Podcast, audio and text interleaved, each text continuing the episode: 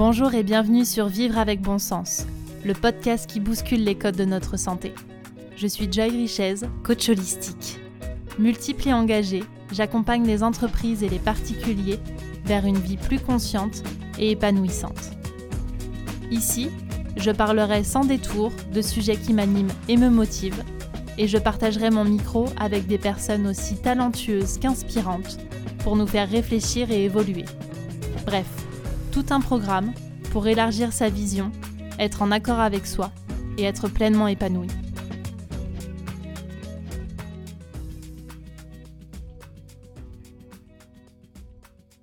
Bonjour à tous et à toutes, bienvenue dans ce nouvel épisode de la série Le courage d'être sincère. Aujourd'hui, on va parler de célibat. Pour celles et ceux qui ont suivi la mini-série en toute intimité, je vous ai partagé l'un des moments les plus courageux de ma vie, celui de sortir d'une relation de 11 ans, celui de plonger dans un inconnu, celui du célibat, que je n'avais pas retrouvé depuis l'âge de mes 18 ans. Ce statut de célibataire, il n'est pas très valorisé par la société. Il est même plutôt considéré comme dégradant, voire immature, ou encore peu stable. C'est un statut qui doit être temporaire. Si ça commence à durer, on va vite venir vous remettre en question. C'est une situation que j'ai plutôt bien vécue, moi, en tant que célibataire à 31 ans, mais les personnes autour de moi me renvoyaient tous les mythes autour du célibat. Celui d'être tantôt instable, tantôt malheureuse, et de devoir retrouver vite quelqu'un, parce que, fait, être célibataire, c'est comme avoir une maladie et ne pas la soigner. C'est la nouvelle gangrène. Alors qu'en fait, moi, je voyais le célibat comme l'ouverture sur un champ des possibles. Comme un temps qui m'était dédié pour que je puisse remettre un petit peu ce qui était important pour moi et justement avoir la sincérité de me dire non, bah ça, ça n'allait pas, ça, ça ne me convient pas. Être célibataire en 2022, c'est aussi quelque chose qui est là pour euh, amuser la galerie. Vous devenez un petit peu l'attraction des autres. En tout cas, l'attraction des couples qui sont bien installés dans cette norme et qui attendent vos nouveaux épisodes. Comme si vous étiez la nouvelle série en cours. Mais est-ce que moi je me permettrais de leur poser la question à eux Et vous, votre série, elle en est où? Est-ce que ça y est, vous vous êtes déjà fait bouffer par la routine? Qui a trompé l'autre en premier? Non, je crois pas. Alors que moi, on se permet de me demander Alors, t'as quelqu'un en ce moment? C'est quoi ta dernière aventure? Dis donc, tu sors beaucoup Tu fais des rencontres y a des coups d'un soir? Comme si l'intimité d'une personne célibataire était devenue totalement inexistante et que celle du couple était préservée. J'étais sortie du statut de couple pour qui on a encore de l'indulgence. Parce que dans un couple, lorsque ça va mal, on va toujours trouver des excuses. C'est normal. Dans un couple, il y a des hauts et des bas, et puis on n'est pas vraiment dans le couple, on ne sait pas ce qui se passe. Puis c'est normal, avec le temps, le désir s'amoindrit. Alors que quand on est célibataire, on ne peut pas avoir de période de haut et de bas. Si on trouve pas quelqu'un, c'est de notre faute obligatoirement. On est soit folle, soit trop difficile. Le célibat, c'est un peu une course contre la montre. Surtout quand vous avez 31 ans. Vous êtes encore dans l'âge où vous avez le droit de vous autoriser à ça, et en même temps, il faut penser à avoir des enfants. Finalement, on ne peut pas décider d'être célibataire par choix. On ne peut pas clamer haut et fort Non, je suis désolé, j'arrête de me contenter du minimum. J'arrête de trouver la médiocrité suffisante. J'arrête de choisir un pseudo-confort où je joue plus à la maman qu'à l'amante débridée. Et surtout, j'arrête de croire que dès qu'on sort du célibat, c'est pour pouvoir aller vers la promesse d'un idéal, d'un bonheur absolu. Non, le couple n'est pas synonyme de réussite et de bonheur. Cette période m'a appris différentes leçons de courage. La première, me revendiquer revendiquer que l'on peut être bien seul et que être célibataire, ça ne veut pas dire que toutes les portes sont ouvertes. Car outre le fait que vous devenez l'attraction des autres, vous devenez aussi la proie à ceux qui ont un jour fantasmé, à ceux qui s'ennuient dans leur couple, à ceux qui pensent que lorsque l'on est seul, on est ouvert à toutes les propositions, et que refuser, c'est presque indécent. J'ai l'impression que dans l'inconscient collectif, être célibataire, c'est un open bar. C'est un espace-temps où en une minute, vous pouvez entendre T'as pas l'air d'être une fille facile, mais j'aimerais bien finir dans ton lit ce soir. Et Je ne comprends pas pourquoi tu es encore célibataire parce que t'es vraiment bonne à marier. Est-ce que c'est ça le choix que m'offre la vie? Être la putain ou être la mère au foyer? Franchement, ça laisse à désirer. En fait, si on prend un petit peu de hauteur, le célibat dérange ou questionne uniquement ceux qui ne sont pas bien avec eux-mêmes. Et ça vaut pour d'autres sujets d'ailleurs. Ceux qui ne supportent pas la solitude, ou bien ceux qui sont envieux d'avoir plus de possibilités dans leur vie. C'est comme un miroir de vérité. Pour moi, l'expérience du célibat, elle invite à accepter d'être à contre-courant, de sortir d'un cadre, d'un moule, pour pouvoir désapprendre certains schémas, certains mythes, une certaine construction collective, sociétale, pour pouvoir réapprendre, re-questionner ce qui nous convient. Par exemple, j'ai remarqué que toutes les histoires qui n'étaient pas officielles, c'est-à-dire là où on ne présente pas la personne soit à la famille, soit aux amis, n'étaient comme pas comptabilisées. Comme si ces relations étaient simplement des anecdotes, des histoires sans importance. Alors je me suis demandé, mais qu'est-ce que ça veut dire en fait? Être en couple. À partir de quel moment tu présentes quelqu'un? À partir de quel moment tu peux lui dire que tu l'aimes? À partir de quel moment la relation devient importante?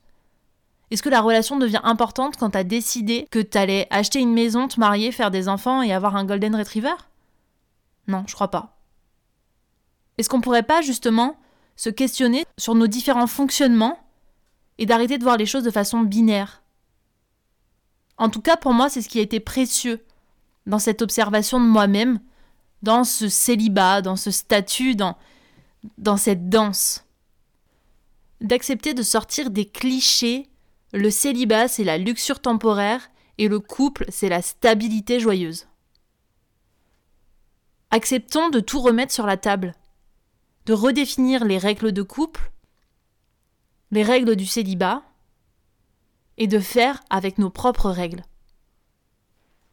Ce ne sont pas deux statuts à opposer, le couple versus le célibat, mais plutôt des individus comme vous et moi à questionner des individus à rendre plus responsables, plus audacieux, plus en lien avec leur loyauté personnelle. Avant d'avoir ce regard neuf sur le célibat, je me suis raconté de gros mensonges. Le premier, c'était qu'on ne pouvait pas tout avoir. Cela laissait sous-entendre que lorsque j'étais dans un couple, il fallait que je me contente, que je ne pouvais pas avoir l'ensemble des critères qui étaient primordiaux pour moi. Alors non pas des critères qui proviennent d'une liste d'une personne idéale, mais plutôt des axes en lien avec mes valeurs profondes. Qu'est-ce qu'il y a derrière le fait de se contenter, de se résigner? Eh bien déjà, premièrement, j'avais la peur de finir seule. La peur de ne pas suffisamment plaire, parce que je manquais de confiance en moi. La peur de ne plus être aimée, parce que je manquais d'amour pour moi-même. Voire même la peur d'être rejetée par certains. Alors bien sûr, quand j'étais dans mon couple, je ne conscientisais pas du tout de la même façon tout ce que je suis en train de vous dire. Et ensuite, la seconde chose, c'est le manque d'estime pour moi-même. Si je ne connais pas ma propre valeur, si je ne connais pas mes valeurs, mon fonctionnement, qu'est-ce qui est important pour moi et quelles sont les choses sur lesquelles je ne peux pas passer au-dessus, eh bien forcément, je vais me contenter. Je vais même glorifier la relation alors que ça se trouve, elle ne me convient pas du tout. Parce que je pense que ce que je suis en train de vivre à ce moment-là, c'est quelque chose qui est totalement suffisant. Et je n'ai plus envie que ce soit suffisant. Je refuse de retourner dans un couple pour combler certains manques. Le fait que la personne puisse m'apporter de la sécurité, des challenges, de l'amour, peu importe. Je suis déjà complète toute seule je suis déjà géniale toute seule.